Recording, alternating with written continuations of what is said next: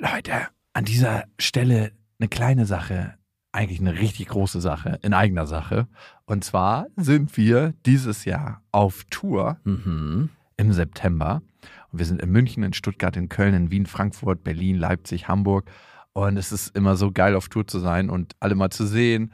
Die Tour heißt Zu hart für den Podcast. Und das ist auch Ich bin Programm. gespannt, was da richtig hart sein wird.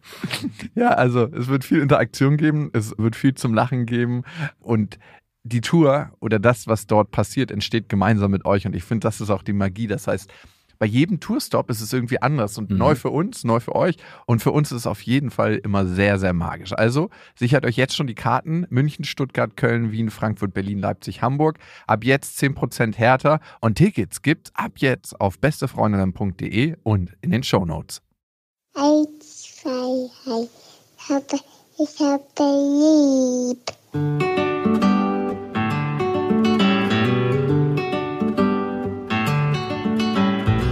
Das sind beste Vaterfreuden. Keine bösen Wörter. Die Fremde, die Schöpfe. Setz dich bitte hin. Der langweilige Podcast übers Kinderkriegen mit Max und Jakob. Hallo und herzlich willkommen zu Beste Vaterfreuden. Hallo. Was ist mit dir los? Hm, holst du dir gerade noch einen runter oder was? Ja, ich bin ein bisschen begeistert von meiner leicht angerauten Stimme durch meine Erkältung. Hast du mal ein Schmirgelpapier geschluckt oder was? Ja, genau. Wir haben uns aus gegebenen Anlass ein Thema rausgesucht, was für viel Empörung gesorgt hat in der letzten Zeit, nämlich hat die Frau den härteren Job, wenn man sich entschließt, zusammen Kinder zu bekommen oder wenn sich einer zumindest entschließt, Kinder zu bekommen. Also wie ist die gesellschaftliche Stellung auch ein Stück weit und das natürlich aus der persönlichen Perspektive. Manchmal das Klischee sagt immer, ja, der Mann geht arbeiten und wenn er dann abends oder morgens noch Zeit hat für die Kinder, dann ist alles gut. Und die Frau, die ist den ganzen Tag mit den Kindern beschäftigt. Nicht immer und klar löst sich das Modell auf, aber vermehrt ist es so. Und gerade in den ersten Monaten des Kindes, in den ersten Lebensmonaten. Und darüber wollen wir heute reden. Ich muss sagen, Jakob hat mich ein bisschen überrumpelt. Ich wollte heute so eine schöne Heiti-Teiti heile Welt-Folge machen, von wegen, warum wir unseren Frauen so dankbar sind, dass sie uns Kinder geschenkt haben. Irgendwie sowas. Aber er meinte, nö, wir machen heute was Härteres. Du kannst ja immer noch dieses Dankbarkeitsding da reinbringen. Das bleibt dir überlassen. Ich versuch's. Du versuchst es. Wird dir das so schwer fallen oder was? Achso, was ich noch fragen wollte, wie weit ist denn mit deiner Sterilisation? Das haben wir letztes Mal vergessen, ne? Da wollten wir eigentlich drüber sprechen. Wir hatten es angesprochen am Anfang. Wir haben darauf geteasert, ganz klassisch, und dann den Teaser gar nicht beantwortet.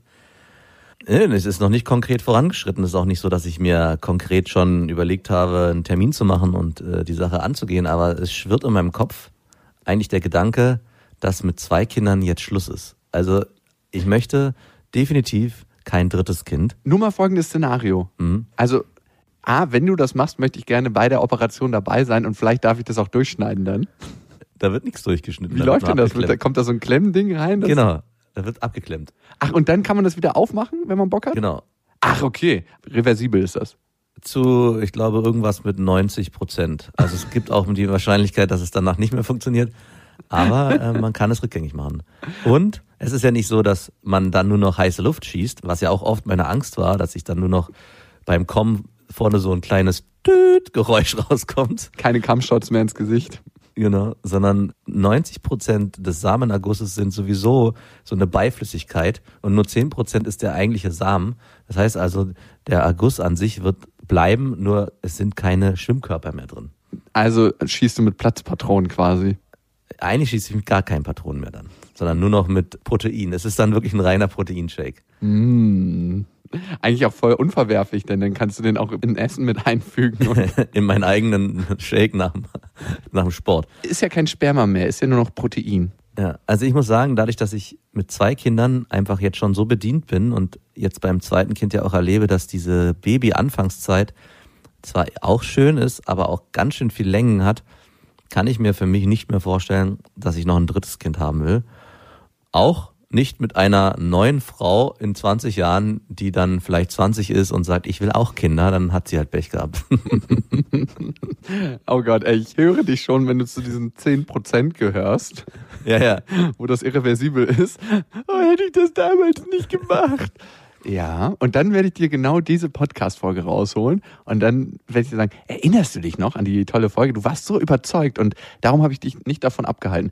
Du, mein Vater hat ja vier Kinder, ne, insgesamt, von zwei verschiedenen Frauen.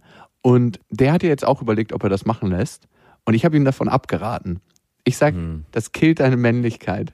Das killt.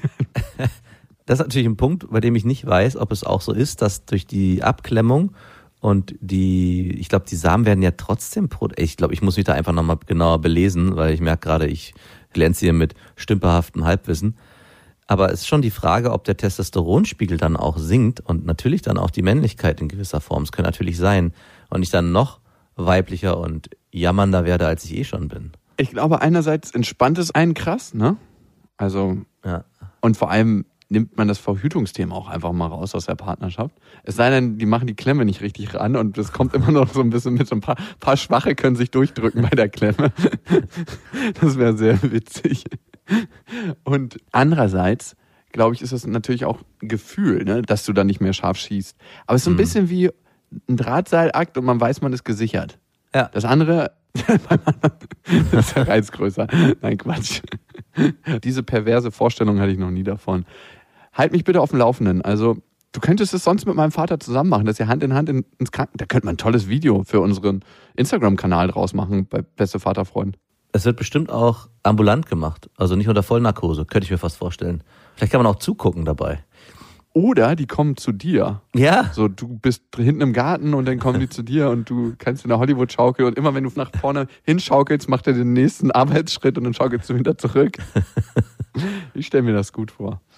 Ja, falls das soweit sein sollte, posten wir das auf jeden Fall in unserem Instagram-Kanal ähm, von Beste Vaterfreuden. Die ganze Operation natürlich. Ihr könnt uns übrigens abonnieren bei iTunes, Spotify, Deezer und überall, wo es Podcasts gibt. Und bei iTunes könnt ihr uns eine Rezension hinterlassen. Darüber freuen wir uns sehr. Und das hat auch getan die La Lizzi 83. Sehr spannend und ich höre ihn sehr gerne. Aber es gibt immer mal wieder Aussagen im Hinblick auf Geschlechterklischees, die auf einen kleinen Horizont deuten. Besonders bei Max.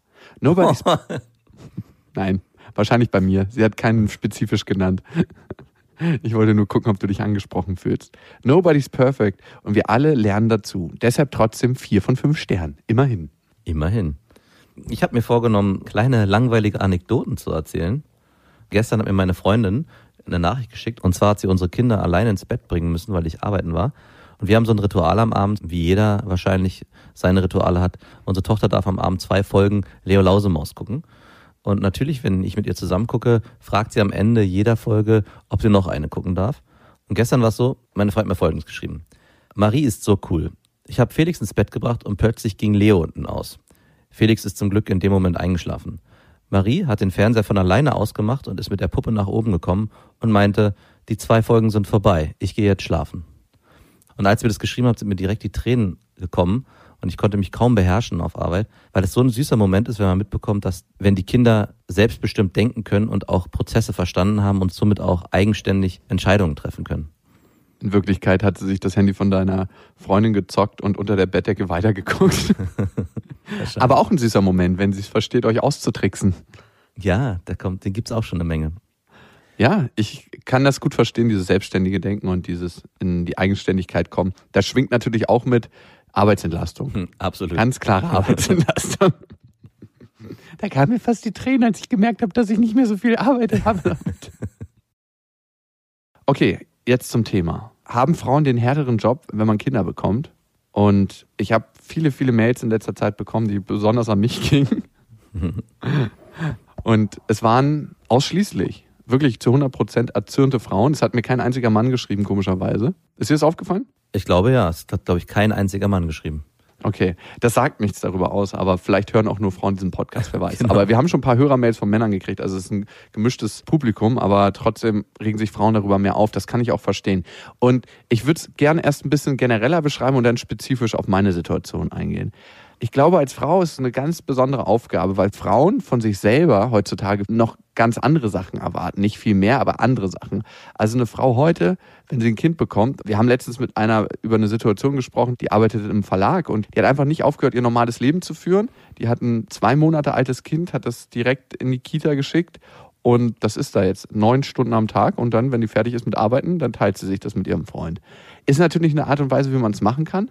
Ich finde, das muss jeder für sich selbst wissen. Aber wenn das Kind mal eine Bindungsstörung bekommt, nein, Quatsch.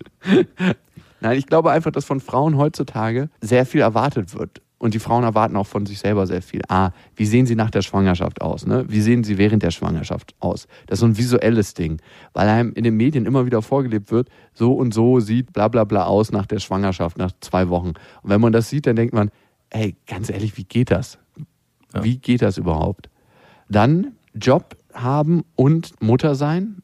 Das ist ein unglaublich krasser Hassel, glaube ich. Und dann noch Zeit für sich haben. Und das Letzte fällt meistens weg. Und ich glaube, viel Zorn entsteht dadurch, dass Frauen ein bisschen weniger bereit sind zu sagen, die Zeit, die ich für mich nehmen möchte, ziehe ich von dem Kinderkonto ab. Ja. Also eine Frau, in den meisten Fällen, die Frauen, die ich bisher erlebt habe, sagen nicht, okay, ich brauche jetzt mal Zeit für mich, dann kann ich halt mein Kind nicht ins Bett bringen oder was auch immer ansteht, sondern dann macht es jemand anders, sondern sagen, nee, das ist mir jetzt erstmal wichtiger. Die priorisieren das Kind nochmal ein großes Stück vor sich. Also ich glaube auch, dass mir die Zeit für mein Kind wichtiger ist als meine eigene Zeit. Na, würde ich jetzt nicht, äh, immer hundertprozentig bei mir selbst bestätigen wollen. Nee, bei mir auch nicht, da muss ich auch ehrlich sein. Ich wollte mich nur vor dem nächsten Shitstorm wehren. Aber ich, das ist ein wichtiger Punkt, den du ansprichst. Ich glaube, es ist oft genau das, gerade im späteren Alter, also nicht gerade direkt nach der Schwangerschaft, sondern so nach diesem ersten halben Jahr oder Jahr, dass die Situation eintritt, ich will was für mich machen und meine Zeit ist mir wichtiger, sagt der Mann. Dann ist es auch okay, wenn die Kinder dann in der Zeit bei der Oma sind, bei Bekannten sind, bei Freunden sind und das sozusagen vielleicht aus welcher Sicht auch immer auf Kosten der Kinder macht. Eine gute Mutter würde dann sagen, nein, mir sind meine Kinder wichtiger und ich nehme mich hier zurück. Und wenn sie dann Zeit für sich einfordern will, muss dann im Gegenzug dazu der Mann die Zeit mit den Kindern verbringen, damit sie ein gutes Gewissen haben kann, dass sie nicht bei ihren Kindern ist. Und ich frage mich immer, woher das kommt. Kommt das tatsächlich daraus, dass sie will, dass die Kinder optimal versorgt sind? Weil es ist ja auch fast ein bisschen überheblich zu denken, dass die Kinder immer nur bei den Eltern optimal versorgt sind. Also ich habe ein total entspanntes Gefühl, wenn meine Mutter meine Tochter nimmt und hat. Weil ich weiß, dass sie emotional genauso gut da aufgehoben ist. Und wenn ich manche Menschen höre, die haben einfach ein unglaublich gutes Verhältnis zu ihren Großeltern, gerade weil sie so nahe zu denen waren in ihrer Kindheit. Und also ich habe da nicht unbedingt ein schlechtes Gewissen bei, solange auch unsere Beziehung nicht zu kurz kommt. Und ich frage mich manchmal bei Frauen, ob es wirklich nur das ist, dass die Kinder optimal versorgt sind oder dass es auch eine Quelle ihrer eigenen Anerkennung ist. Also klar, Frauen geben viel auf, geben ihren Job auf, geben oftmals auch andere Sachen auf, Zeit mit Freunden und so. Und du brauchst ja als Mensch eine Quelle der Aufmerksamkeit. Und die holen sich viele Frauen in der Art und Weise, wie sie auch mit ihrem Kind sind und was sie für eine Bestätigung fürs Muttersein bekommen. Ja. Und da frage ich mich, ob diese Bestätigung fürs Muttersein da auch mit reinspielt. Auf jeden Fall, denke ich das. Also es bleibt dir ja auch erstmal gar nicht viel anderes übrig als Frau, gerade am Anfang die Bestätigung über das Kind zu bekommen. Also wie du schon vorhin beschrieben hast, äußerlich ist der Körper erstmal zerstört. Ähm, Übertreib mal nicht. du bist jetzt auch schon zweifacher Vater, da mag das sein. Nein, aber es ist zumindest so, dass erstmal direkt nach der Schwangerschaft das Einzige, was wirklich da ist, natürlich die Innigkeit der Familie und natürlich die Bindung zum Kind, die so stark ist und die so schön ist, dass man überhaupt im Nachhinein rechtfertigen kann, dass man ein Kind bekommen hat. Also kein Mensch würde, glaube ich, freiwillig, ob Mann oder Frau, sich diese Schmerzen antun, die man bei der Geburt erlebt. Also da fängt es ja schon an und das zieht sich, glaube ich, weiter in der nächsten Zeit, dass die meiste Bestätigung erstmal über das Kind kommt. Und das dann wieder abzulegen und zu gucken, an welcher Stelle gibt's vielleicht auch andere Punkte, wo ich mir die Bestätigung holen kann, fällt, glaube ich, vielen erstmal schwer. Machst du deiner Freundin Komplimente, wie sie mit den Kindern ist? Ja, regelmäßig. Machst du das, weil du es fühlst oder weil du auch willst, dass der Motor an ist, dass sie sich viel um die Kinder kümmert? Nee, schon, weil sie es spüren will. Also das mache ich auch nicht einfach mal zwischendurch so, sondern es gibt immer wieder Momente, wo ich das merke. Und wie gesagt, eine Situation gestern, wie ich vorhin beschrieben habe, mit meiner Tochter, wie sie alleine von sich aus ins Bett gegangen ist, das zeigt ja auch die Sicherheit, die unsere Tochter hat, durch die Art, wie wir sie erziehen und den größeren Anteil daran hat einfach noch immer meine Freundin. Also und das ist eine direkte Anerkennung meiner Tochter eigentlich an meine Freundin. Und natürlich kann ich in dem Moment sie auch wertschätzen dafür. Auch mir kommen die Tränen nicht nur, weil meine Tochter so toll ist, sondern weil ich unsere kleine Familie dann in dem Moment einfach so schön finde und es so angenehm finde, wie gut es auch alles harmoniert und funktioniert. Mhm. Vom Zeitaufwand, was würdest du sagen? Wie viel Prozent bist du bei den Kindern? Wie viel Prozent deine Freundin? Mm, Ich würde sagen, durch die Arbeit ist es schon 60, 40, vielleicht manchmal 70, 30. Okay, da habe ich auf jeden Fall einen schlechteren Prozentsatz als du. Wer hätte das gedacht? Hm, Ich würde sagen, bei uns ist 80-20 tatsächlich. Obwohl ich immer versuche, am Wochenende richtig viel nachzuholen, aber doch. Ich bin auch manchmal so, ich meine, sie ist jetzt drei Monate alt, aber sie fängt an zu schreien. Und dann denke ich mir so, wow, sie hat Hunger. Das ist so das Erste, was mir kommt. Sie muss. Hunger haben. Und das ist schon mal eine Aufgabe, die ich ja nicht erledigen kann. Ne? Ich habe sie schon versucht, mit der Flasche zu füttern Genau. und mit abgepumpter Milch, aber das will sie irgendwie noch nicht. Ne. Und ich frage mich immer so, ist das denn Reflex von mir, dass ich direkt sage, jo, sie hat Hunger, weil ich einfach auch ein bisschen überfordert bin mit dem Schreien oder was ist da los? Hat sie dann wirklich Hunger? Kann ich noch nicht so richtig erspüren und ersehen. Ich mache mir da auch sehr einfach. Das Erste, was natürlich mir in den Kopf kommt, wenn das Kind schreit, es hat Hunger. Und dann kann ich auch sofort die Verantwortung abgeben und brauche nicht hier irgendwie noch heiti-teiti oder bespaßen. Der Satz, es könnte ja spielen wollen, wo ich mir denke, das ist drei Monate alt, so ein Baby, was drei Monate alt ist, will doch nicht spielen. Ich musste mir auch erstmal vergegenwärtigen, doch, auch ein Kind, was drei Monate alt ist, will in irgendeiner Form bespaßt werden und auch dann in dem Moment kann man es Spielen nennen, weil es halt für das Kind in dem Alter halt Spielen ist. Aber für mich ist immer, das hat Hunger, weg damit. Es schreit dein Kind. Es ist ja auch immer der Satz, es schreit, es ist dein Kind. Es ist gut drauf, es ist mein Kind. Ja, wirklich? Hat sich das schon so eingebürgert bei euch?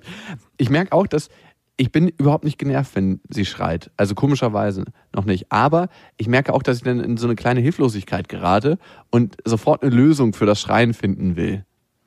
Und die erste Lösung ist halt tatsächlich immer, sie hat Hunger oder sie ist müde. Wir wechseln ziemlich oft die Windel. Also ich kann mir immer nicht vorstellen, dass die Windel voll ist, weil wenn sie voll ist oder wenn ich irgendwas merke, wechsle ich die sofort. Also das ist nicht so das Thema.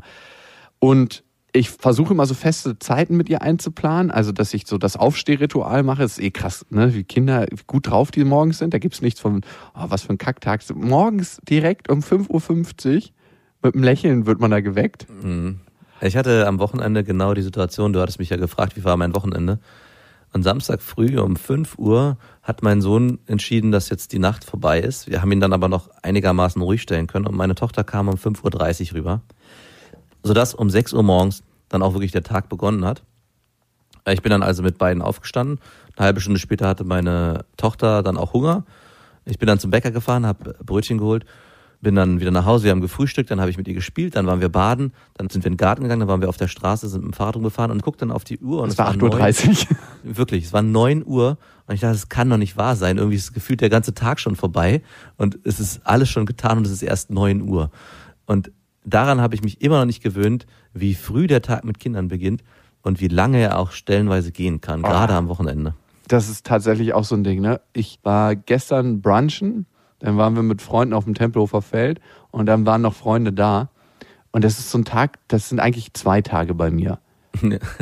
Und die Tage, und ich bin tatsächlich mittlerweile, ich war ja früher immer so, dass ich sehr viel auch in der Nacht gemacht habe, so das, was ich tagsüber nicht abarbeiten konnte, mache ich auch noch teilweise, aber nicht mehr so in der Intensität, weil ich einfach in dem Moment, wo ich um 5.50 Uhr schon auf Volllast bin Ja. und man ist ja dann anders aufmerksam, als wenn man so für sich aufsteht, bin ich einfach abends krass müde. Ja. Und ich mache mit meiner Tochter immer noch das ins Bett geh Ritual, wenn ich zu Hause bin. Ne? Ich versuche im Moment viel Homeoffice zu machen, aber manche Termine Also einmal die Woche.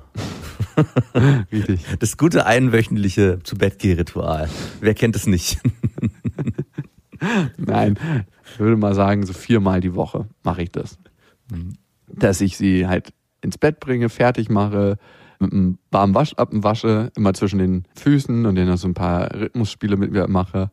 Man, hast du auch so eine Babysprache mit deinen Kindern eigentlich? Mm, Ja, aber nicht mehr so, jetzt beim zweiten Kind nicht mehr so stark wie beim ersten. Beim ersten war ich mehr so heiti-teiti und so und jetzt im zweiten spreche ich schon eher in der knallharten Erwachsenensprache. Oh, Felix, jetzt windeln wir dich hier mal. Boah. In die Stütze bitte. Doch, doch. Es ist schon auch immer noch so, aber es ist schon noch mal ein bisschen anders. Ich weiß ja auch, ob es daran liegt, dass ein Junge ist, dass ich mit ihm anders süß bin. Ich würde es mal so formulieren. Du willst auf gar keinen Fall riskieren, dass es ein Weichei wird oder was? Vielleicht das, ja. Unterbewusst. Es soll nicht werden wie ich. ja, Es ist auch ganz interessant, man hat mal bei Führungskräften einen Test gemacht, wie sich der Führungsstil bei denen verändert, wenn sie einen Jungen und ein Mädchen bekommen. Und bei Jungen wurde der Führungsstil härter und wenn Topmanager Mädchen bekommen, wird der Führungsstil weicher, sie werden kooperativer, freundlicher, empathischer. Mhm. Also insofern verändert sich das tatsächlich mit dem Geschlecht des Kindes. Mhm. Wirklich, ja? Mhm, ja, hat man getestet und das kam dabei raus.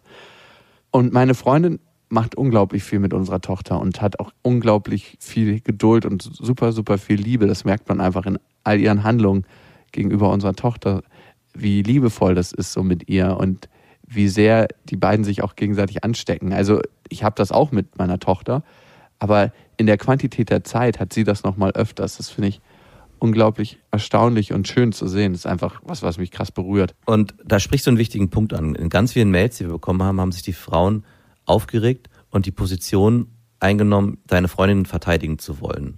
Und ich glaube, und das ist ja auch bei meiner Freundin so, das ist in gewisser Form gar nicht notwendig, denn es ist ja nicht so, dass unsere Freundinnen, so ich spreche jetzt mal erstmal hauptsächlich für meine, aber ich denke bei deiner ist es ähnlich, dass sie sich in dieser Rolle unwohl fühlen. Also klar gibt es Situationen, wo sie an ihre Grenzen kommen und sich wünschen würden, dass vielleicht wir als Männer mehr präsent sind und sie mehr unterstützen.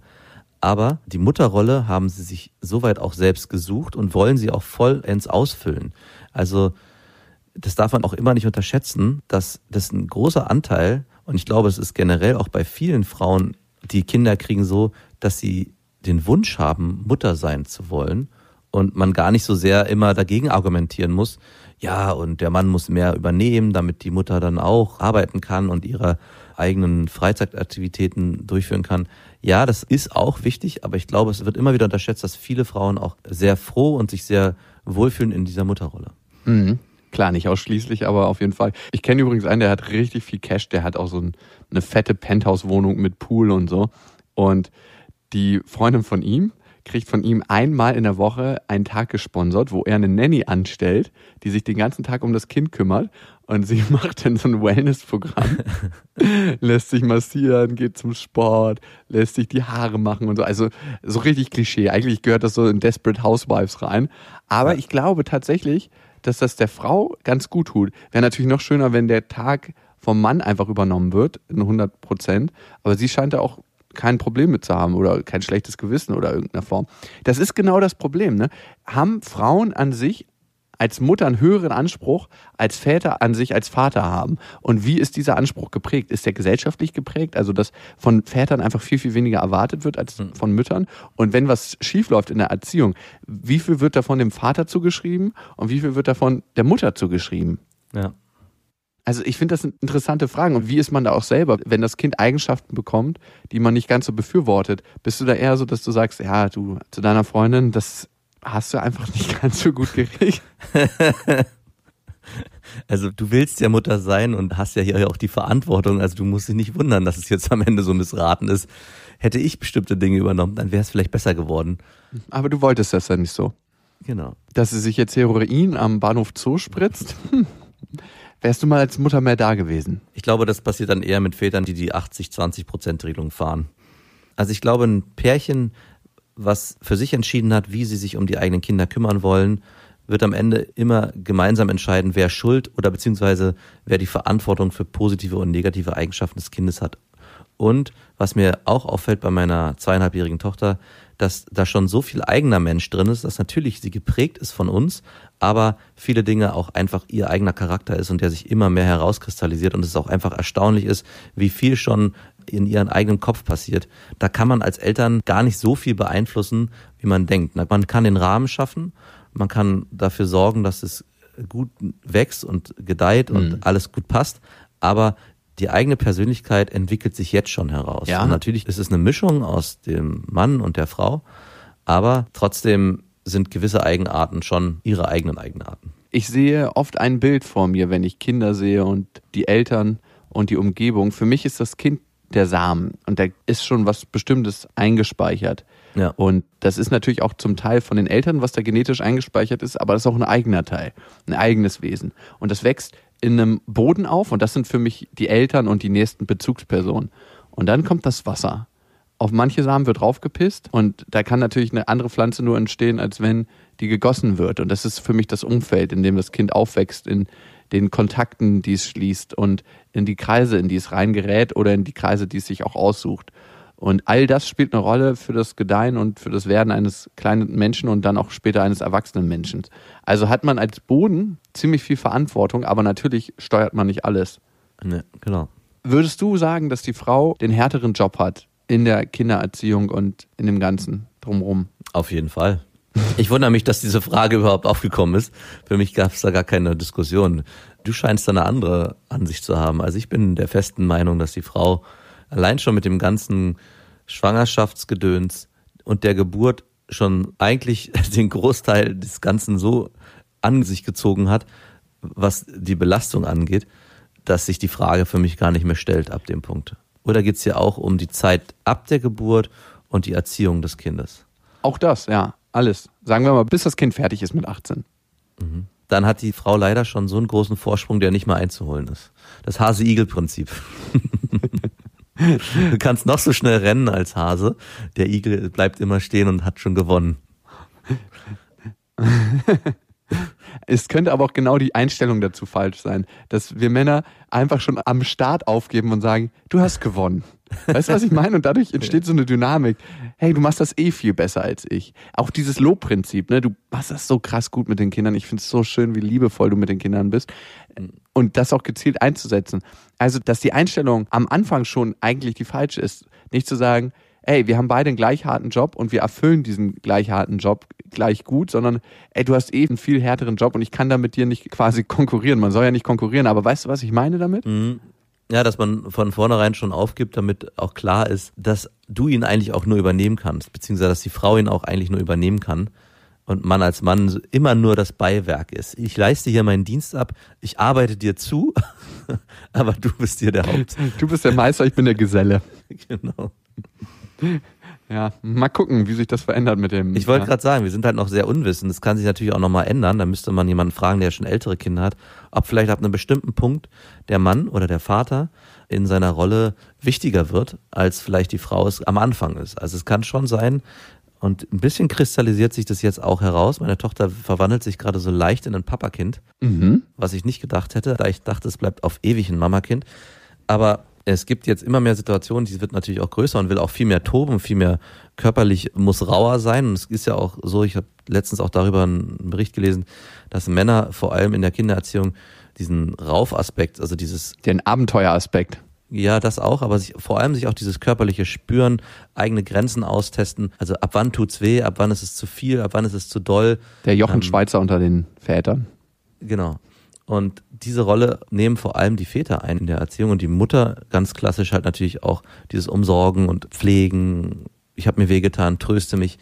Und es stellt sich natürlich dann auch schon die Frage, ob Väter, wenn die Kinder älter werden, dann einfach eine andere Rolle einnehmen und dann ebenso wichtig werden, als zum Beispiel in den ersten zwei Jahren, wo vor allem dieses Versorgen und Umsorgen den größten Anteil eingenommen hat. Und diese Frage können wir einfach aufgrund des Alters unserer eigenen Kinder noch nicht gebührend beantworten. Und ich glaube, auch du bist noch nicht so richtig am Kämpfen mit deiner Tochter.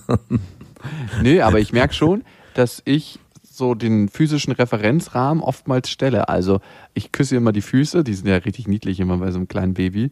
Und dann mache ich so ein, so ein Rhythmusspiel, dass ich so stampfe und dann die Füße so zusammenschlage, also natürlich sanft. Und dann immer die Küsse auf dem Boden wieder und dann, und das liebt sie halt, da lacht sie immer richtig krass. Ja. Und dass ich merke, dass ich sowas öfters mache als meine Freundin.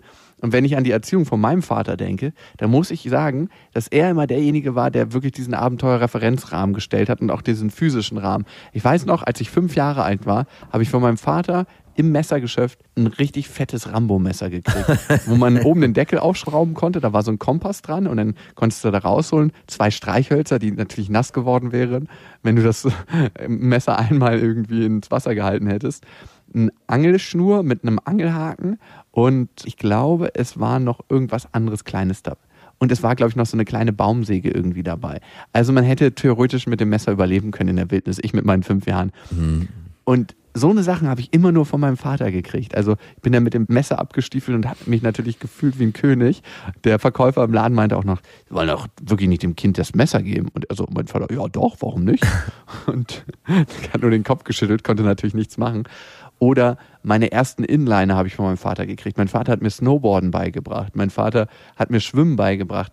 Mein Vater hat mich das erste Mal Motorrad fahren lassen mit elf Jahren. In der Türkei war das übrigens ohne Führerschein, versteht sich. Ich bin auch noch mit der Maschine umgekippt, weil ich einfach viel zu klein war. Aber das bestätigt, was ich sage, dass Väter vor allem die Rolle einnehmen in der Erziehung ab einem bestimmten Punkt, dass die Kinder lernen, wo sind meine eigenen Grenzen und wie weit kann ich gehen und ab wann, metaphorisch gesprochen, tut es weh. Also ab wann ist meine Grenze erreicht und ich muss aufhören. Und ich glaube, dieses ständige Ausprobieren bis zu dem Punkt, wann es weh tut, diese Rolle nehmen vor allem die Väter ein mit den Kindern. Und wenn ich mir jetzt vorstelle, dass du mit elf Jahren Motorrad gefahren wärst, ich glaube, deine Mutter wäre entsetzt zusammengebrochen, wenn überhaupt nur diese Idee aufgekommen wäre. Aber Väter machen sowas mit einem. Und ich glaube, es ist auch ganz wichtig. Und ich, da würde ich gerne auch zu diesem klassischen Rollenmodell, was ja immer wieder kritisiert wird, zurückkommen. Die haben schon einen, guten Sinn, dass es die gibt, dass es einen Mann gibt und eine Frau gibt und jeder auch seine Rolle so ausfüllt, wie es vielleicht auch mal gedacht war. Es darf auch anders sein und es wird auch anders funktionieren. Also ein bestes Beispiel sind ja gleichgeschlechtliche Paare, die Kinder erziehen. Auch das gibt's ja und ist auch mhm. völlig okay, wenn es in dem Rahmen läuft, dass es fürs Kind passt. Aber ich glaube trotzdem, dass das beste Modell einer Gesellschaft Mutter, Vater, Kind ist. Weiß ich nicht. Ich glaube, es ist sehr auf den Kontext bezogen. Also ich glaube nicht, dass man das generalisieren kann. Absolut. Ich glaube, fürs Kind wird es tatsächlich in manchen Situationen sehr schwierig, wenn es sagt, ey, ich habe zwei Väter, ich habe zwei Mütter. Und ich glaube auch in dieser ganzen Geschlechterdiskussion, dass ein Mann nicht nur aufgrund der Rolle, die er in der Gesellschaft hat, so ist, wie er ist, sondern einfach der Tatsache geschuldet, dass er ein biologischer Mann ist. Fertig. Ja, absolut. Und ich glaube, es ist ein Thema, das kann man in ganz vielen Foren nachlesen und ganz oft diskutieren in alle Richtungen und jeder muss da seine eigene Wahrheit finden. Aber vielleicht hast du wirklich recht, dass Väter das Abenteuer ein Stück weit reinbringen. Aber es ist auch unfair, ne? Die Mütter geben ja ein Stück weit das Emotionale zu Hause, Väter auch, aber Mütter vielleicht minimal mehr. Und der Vater sucht sich so die Kinomomente raus, so dieses, diese Best-ofs, woran du dich erinnerst. So. Ja, aber das sagst du ja jetzt aus der Sicht als Mann. Also ich würde mal behaupten wollen, dass es vielleicht in dem klassischen veralteten Modell, was wir ja gerade idealisieren, so sein darf, dass der Mann sich in seinen Aspekten dann auch wohlfühlt und es für sich als Kinomomente betitelt und die Frau für sich aber diese emotionalen schönen Momente genauso als Kinomomente für sich betitelt und genauso schön findet. Also ich glaube, da könnte das Klischee sich auch einfach bestätigen am Ende.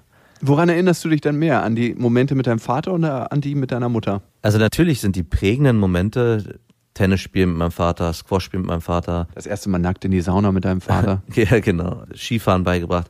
Daran erinnere ich mich sehr stark, aber ich weiß auch, woran ich mich bei meiner Mutter ganz stark erinnere. Und es ist eher diffus, aber ich habe ganz viele Gespräche mit meiner Mutter geführt. Die kann ich natürlich nicht prägnant benennen, wie wir waren Tennis spielen, aber ich weiß, dass es da einen ganz großen emotionalen Raum gibt, den ich nur mit meiner Mutter teilen konnte. Das ist ein schönes Bild, was du aufmachst. Ich glaube auch, dass ich mich gefühlsmäßiger mehr an meine Mutter erinnere und in der Aktion, in visuellen Bildern eher an meinen Vater. Genau interessant und man kann sich dann aussuchen, was man sein möchte. Ich möchte irgendwie beides sein, emotionaler Hafen und Aktionist. Okay, und das wird sich jetzt in den nächsten Jahren jetzt mal einfach rausstellen, würde ich sagen. Kommen wir zu unseren Hörern-Mails. Ihr könnt uns schreiben an beste@bestefreundinnen.de mit dem Betreff Vaterfreuden, wenn diese Mail für diesen Podcast bestimmt sein soll. Und egal, was ihr für ein Thema habt, für eine Frage oder Anregung oder vielleicht eine weitere Hate-Mail, schreibt uns gerne eine Mail. Wir freuen uns über alles. Und letzten Endes ist es ja auch mal schön für mich, das reflektiert zu bekommen, wie ich bin. Und man muss auch natürlich sagen, das ist ein Ausschnitt aus dem Ganzen, was ich lebe. Ne? Ein Ausschnitt, den man hier hört im Podcast. Das ist nicht mein ganzes Sein, aber es ist auf jeden Fall ein wichtiger Ausschnitt.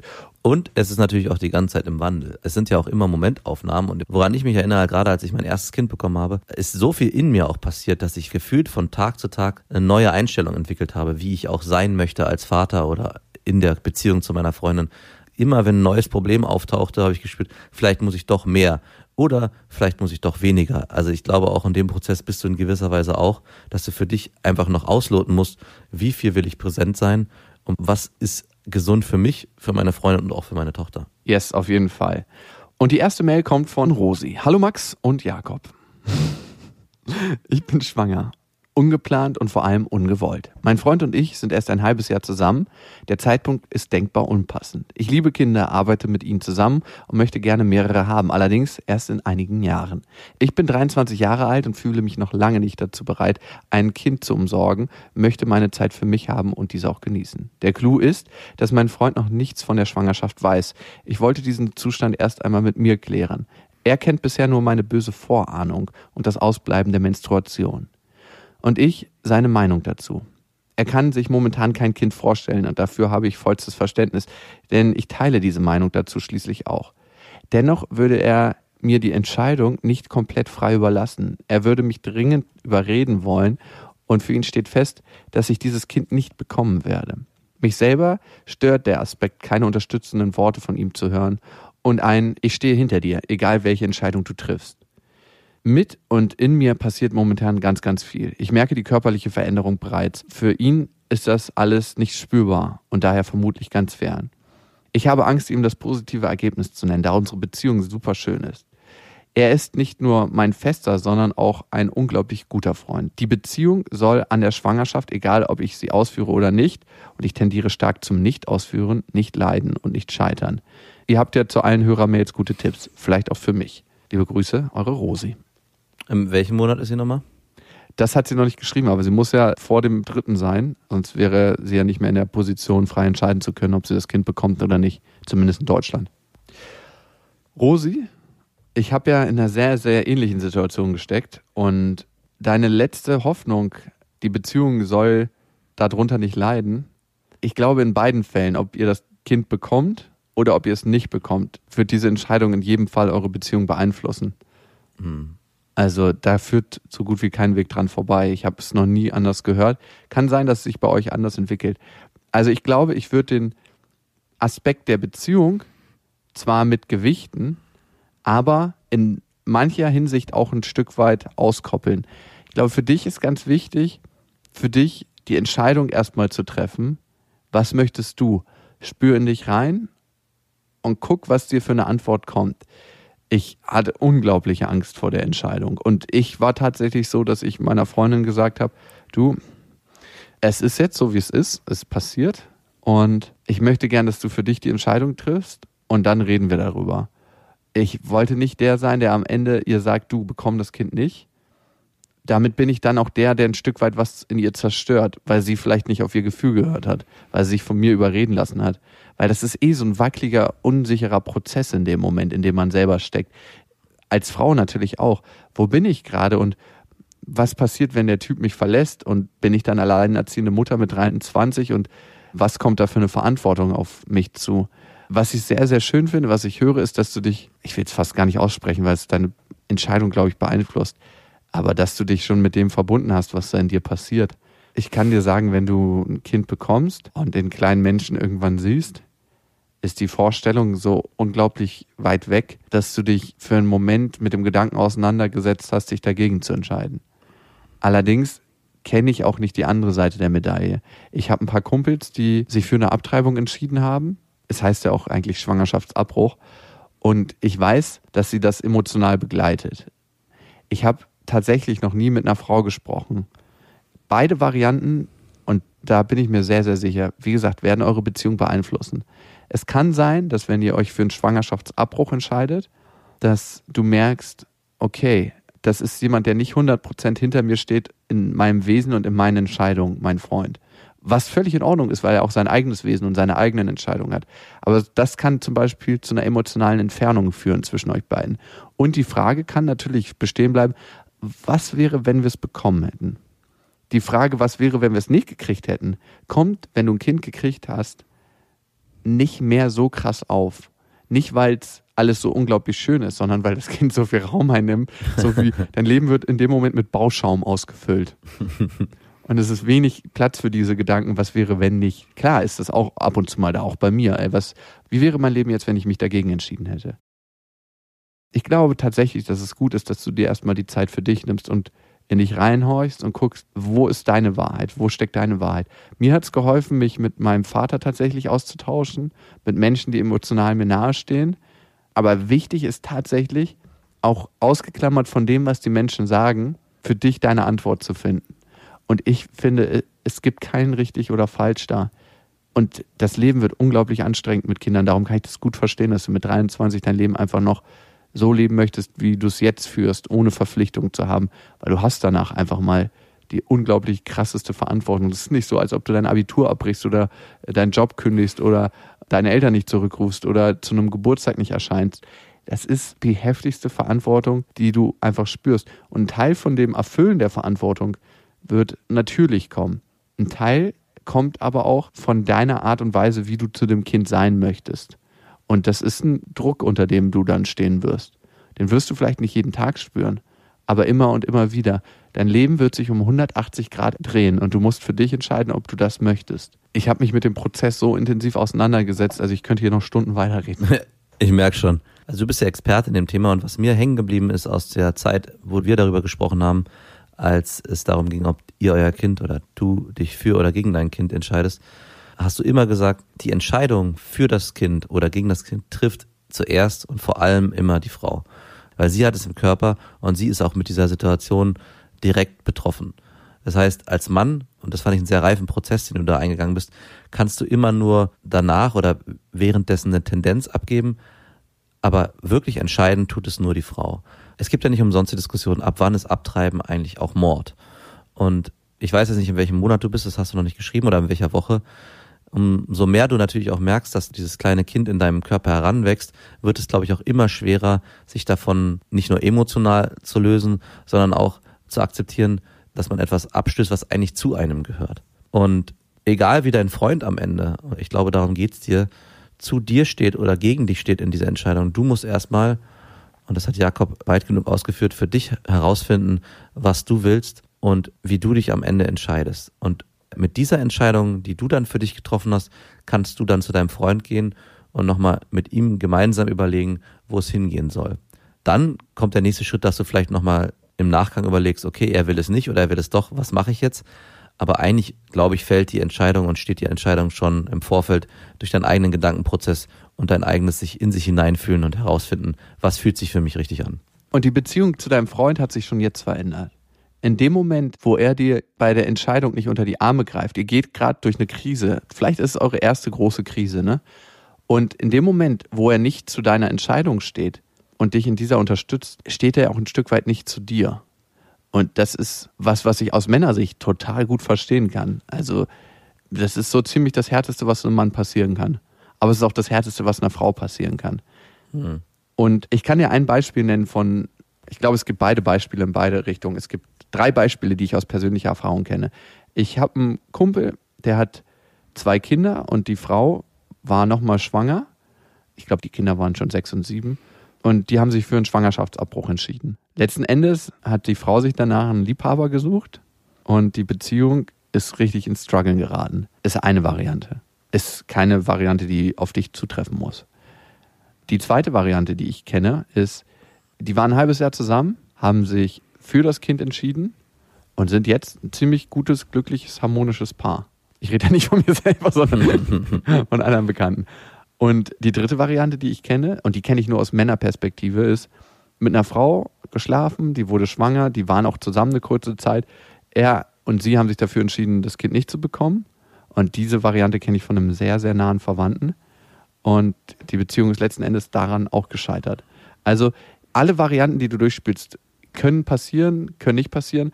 Und es kann auch sein, dass ihr euch dagegen entscheidet und es macht gar nicht so viel mit euch ich glaube, die Entscheidung zu treffen, weil du Angst vor den Konsequenzen hast, die es für dich und eure Beziehung haben könnte. Also wenn du sagst, ich will es eigentlich nicht haben, aber ich bekomme es, weil ich Angst vor den negativen Konsequenzen habe, ist nicht unbedingt der Impuls, der dich leiten sollte.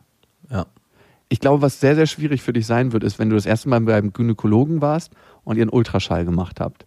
Also wenn du dich dagegen entscheiden solltest, vermeide dieses Bild.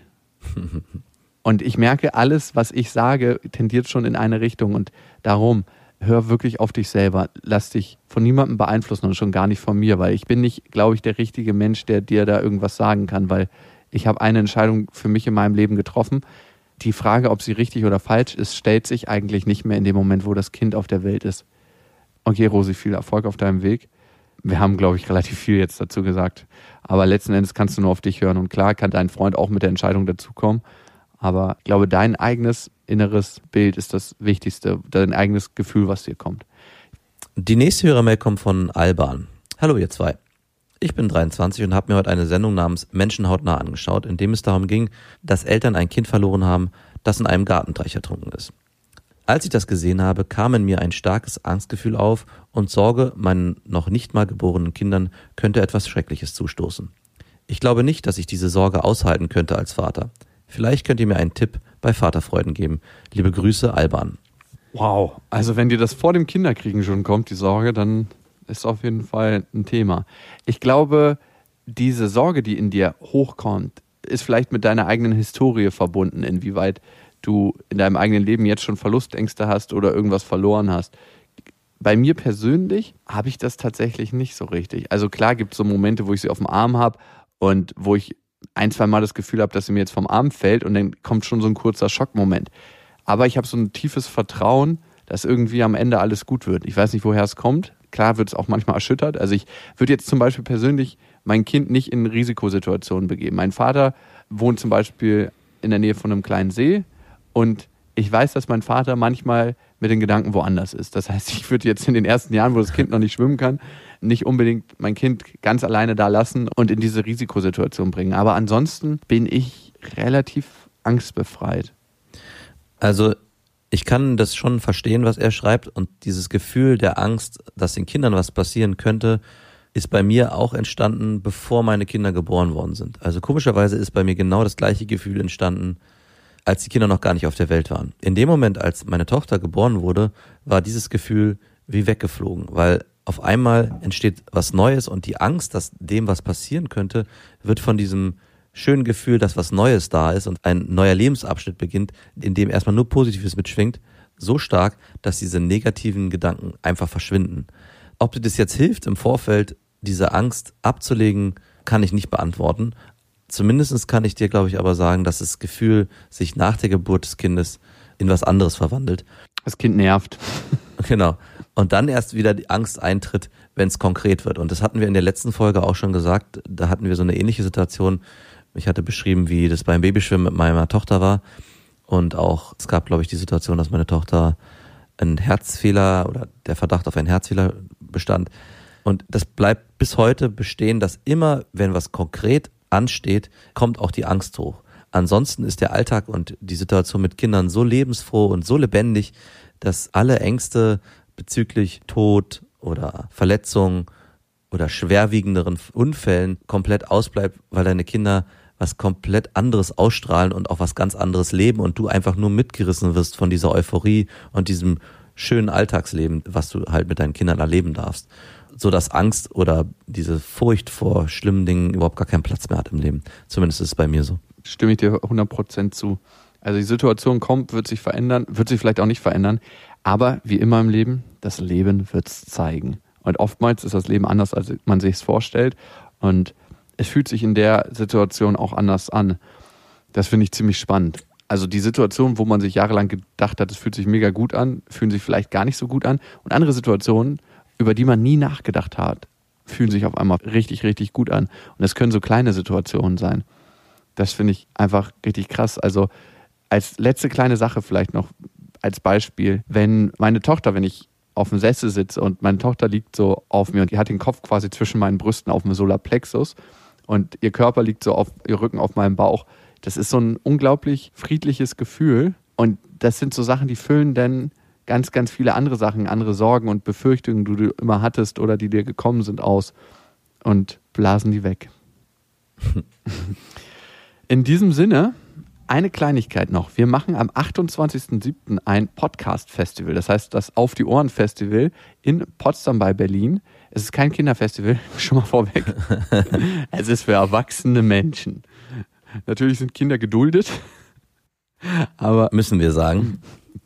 Das ist eher schon an Erwachsene gerichtet. Und auf auf-die-ohren.com gibt es das Line-Up zu sehen und da gibt es auch Karten.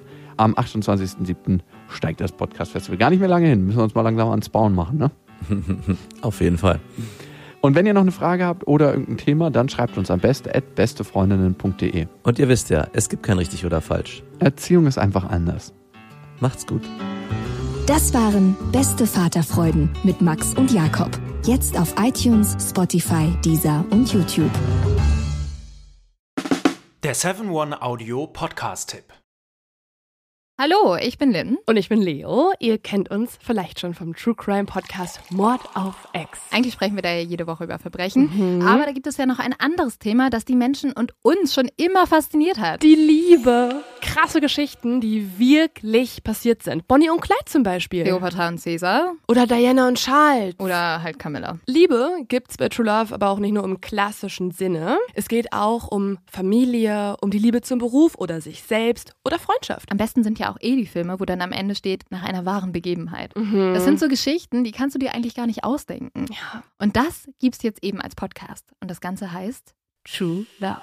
Ja, der Name sagt's eigentlich schon. Aus True Crime wird True Love. Krasse Geschichten, Plot-Twists und verrückte Protagonisten. Es ist also in anderen Worten ein Podcast für alle, die True Crime hassen, aber auch für alle, die True Crime lieben. Macht euch bereit für ein neues Podcast-Genre, True Love. Oh, ich kann es gar nicht abwarten, euch die Geschichte zu erzählen von zum Beispiel dem Jungen, der nach seiner Mutter gesucht hat. Jahrelang, auch wenn ich wahrscheinlich dabei heulen werde. Oder die Geschichte von Sissy. Also der Film ist nichts dagegen. Ab dem 20. Oktober, überall wo es Podcasts gibt, True Love. Echte Geschichten, wahre Liebe. Voller Werbespruch, oder? Ja, aber es ist ja auch schön. Der Podcast macht ja glücklich. Ja, deswegen jetzt am besten direkt abonnieren.